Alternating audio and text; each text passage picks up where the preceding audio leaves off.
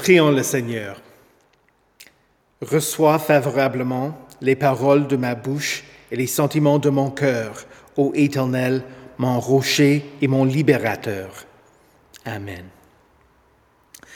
Saint de Dieu, précieux et bien-aimé, que la grâce et la paix vous soient données de la part de Dieu notre Père et du Seigneur Jésus-Christ.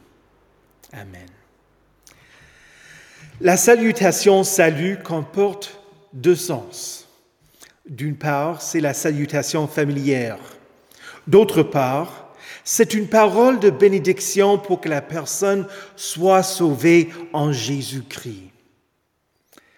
Le premier mot de notre épître comporte aussi deux sens. D'une part, c'était la salutation commune en grec.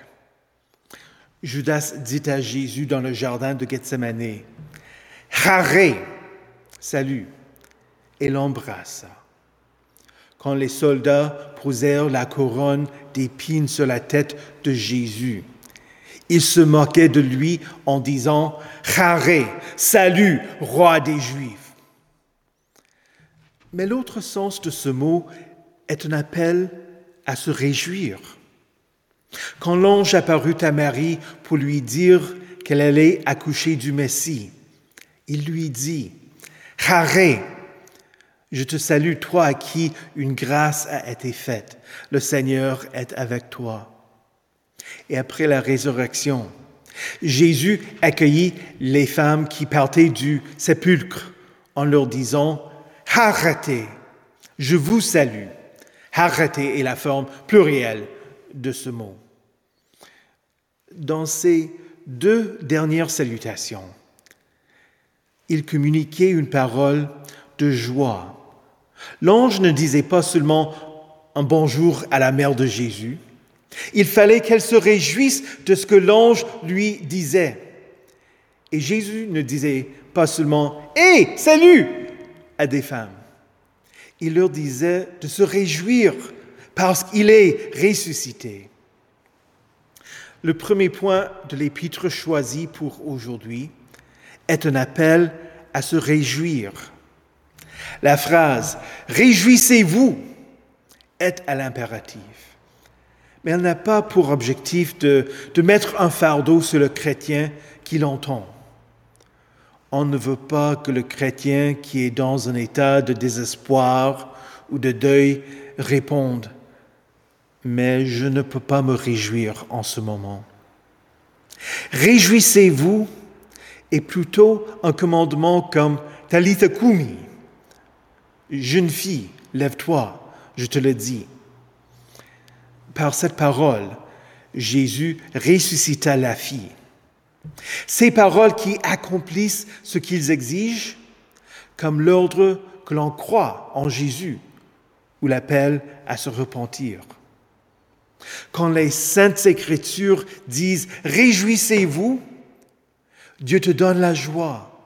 Il fortifie tes mains affaiblies et affermit tes genoux flagellants. En particulier, il faut entendre la parole Réjouis-toi lorsqu'on fait face aux afflictions. Dans le sermon sur la montagne, Jésus dit, Heureux serez-vous lorsqu'on vous insultera, qu'on vous persécutera et qu'on dira faussement de vous toutes sortes de mal à cause de moi. Réjouissez-vous et soyez dans l'allégresse parce que votre récompense sera grande au ciel. Pierre écrit dans sa première épître, Réjouissez-vous de la part que vous prenez aux souffrances de Christ, afin d'être aussi dans la joie et dans l'allégresse, lorsque sa gloire, sera dévoilée. On ne se réjouit pas à cause des difficultés, mais à cause de ce que Dieu a préparé pour ceux qui l'aiment. Le mot, qui nous, le mot que nous traduisons par réjouis-toi partage la même racine en grec que le mot grâce. La grâce de Dieu a pour effet une joie inépuisable. Une joie qui ne vient pas des circonstances de cette vie, mais qui vient de l'amour et de l'œuvre de Dieu infaillible.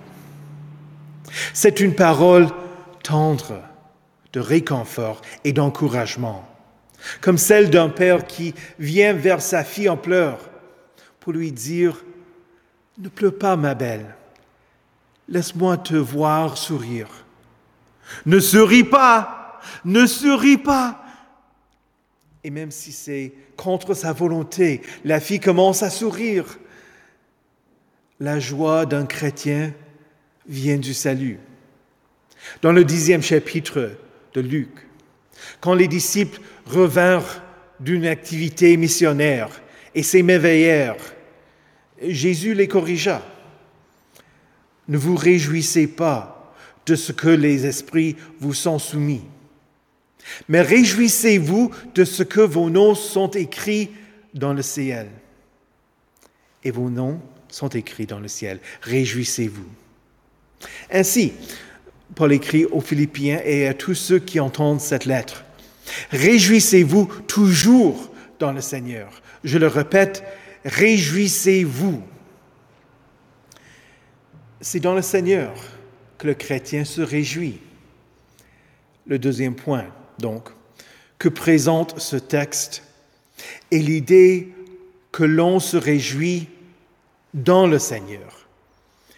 Jésus veut que tu te réjouisses quand tu es ici, quand tu entends que tu es pardonné, quand tu entends les lectures et le sermon, quand tu chantes, quand tu pries, quand tu reçois la Sainte Seine et quand il te bénit.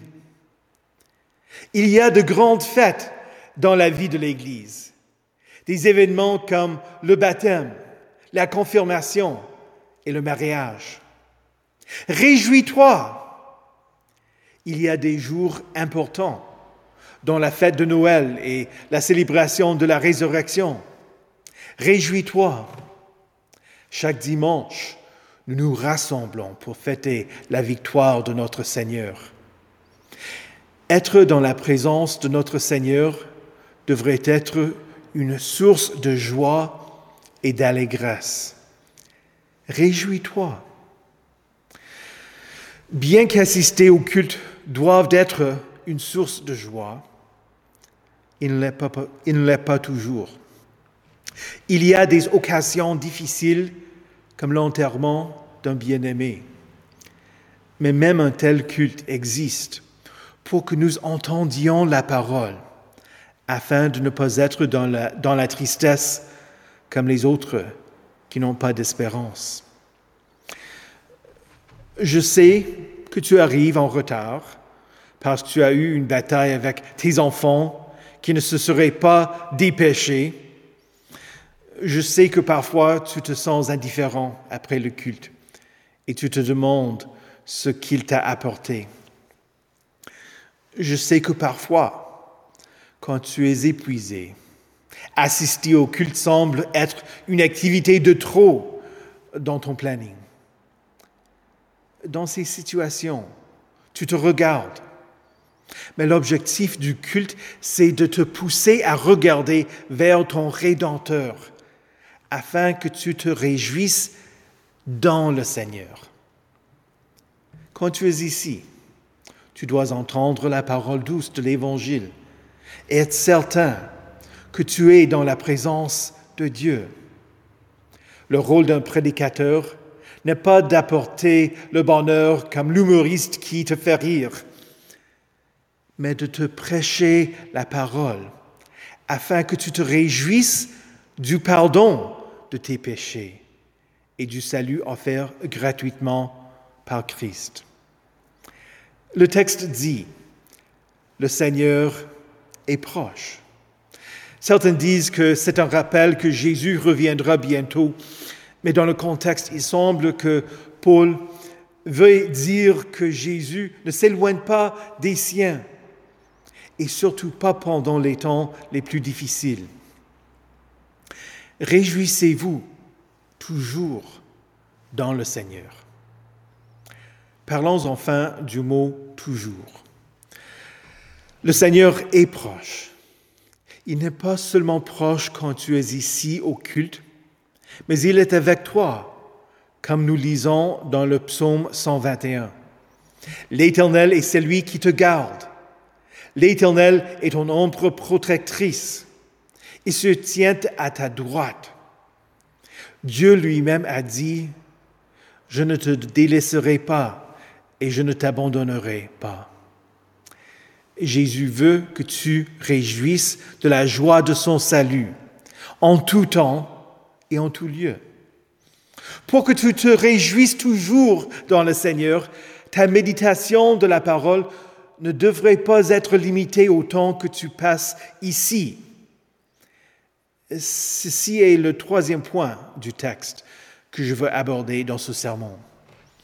Si c'est le Seigneur qui te fait te réjouir, Contemple ce qu'il a fait et ce qu'il continue à faire pour toi. Paul écrit, Portez vos pensées sur tout ce qui est vrai, tout ce qui est honorable, tout ce qui est juste, tout ce qui est pur, tout ce qui est digne d'être aimé, tout ce qui mérite l'approbation, ce qui est synonyme de qualité morale et ce qui est digne de louange ce que vous avez appris, reçu et entendu de moi. Et ce que vous avez vu en moi, mettez-le en pratique. Dans ce monde où il y a tant de choses à faire, c'est difficile de ralentir et de méditer. Cela peut être aussi facile qu'une méditation de notre culte quotidien, ou la lecture des récits bibliques à tes enfants. C'est un bon point de départ. Mais ne te, ne te limite pas à cela. Il y a un bénéfice de lire de longues parties des Saintes Écritures pour suivre la logique de toute une lettre. Je t'encourage à t'asseoir et lire l'Évangile de Jean ou la lettre aux Romains d'une traite. Mais tu peux aussi lire un petit verset, un psaume, un proverbe et y penser. Ne lis pas, ne le lis pas et dis Ah, j'ai tout saisi. Il n'y a plus, il n'y a plus rien dans ce texte. Non. Retourne au même texte le lendemain. Répète-le. Mémorise-le. Traduis-le dans tes propres mots. Pose-toi la question, comment est-ce que ceci s'applique à ma vie? Recherche un point pour approfondir tes connaissances. Écris un cantique à partir d'un verset. Relis le petit catéchisme. Et si tu ne l'as pas fait, lis le grand catéchisme. Prends des notes quand tu écoutes mes sermons. Non pas pour avoir des livres de notes de mes idées, mais pour t'aider à retenir la parole. Jésus vient à toi à travers la parole, aussi bien ici que sur l'autoroute, qu'au boulot, qu'à la maison. Réjouis-toi toujours dans le Seigneur. Je le répète, réjouis-toi. Jésus t'aime. Il est mort Il est ressuscité, tu es pardonné. Amen. Que la paix de Dieu, qui surpasse toute intelligence, garde vos cœurs et vos pensées en Jésus-Christ. Amen.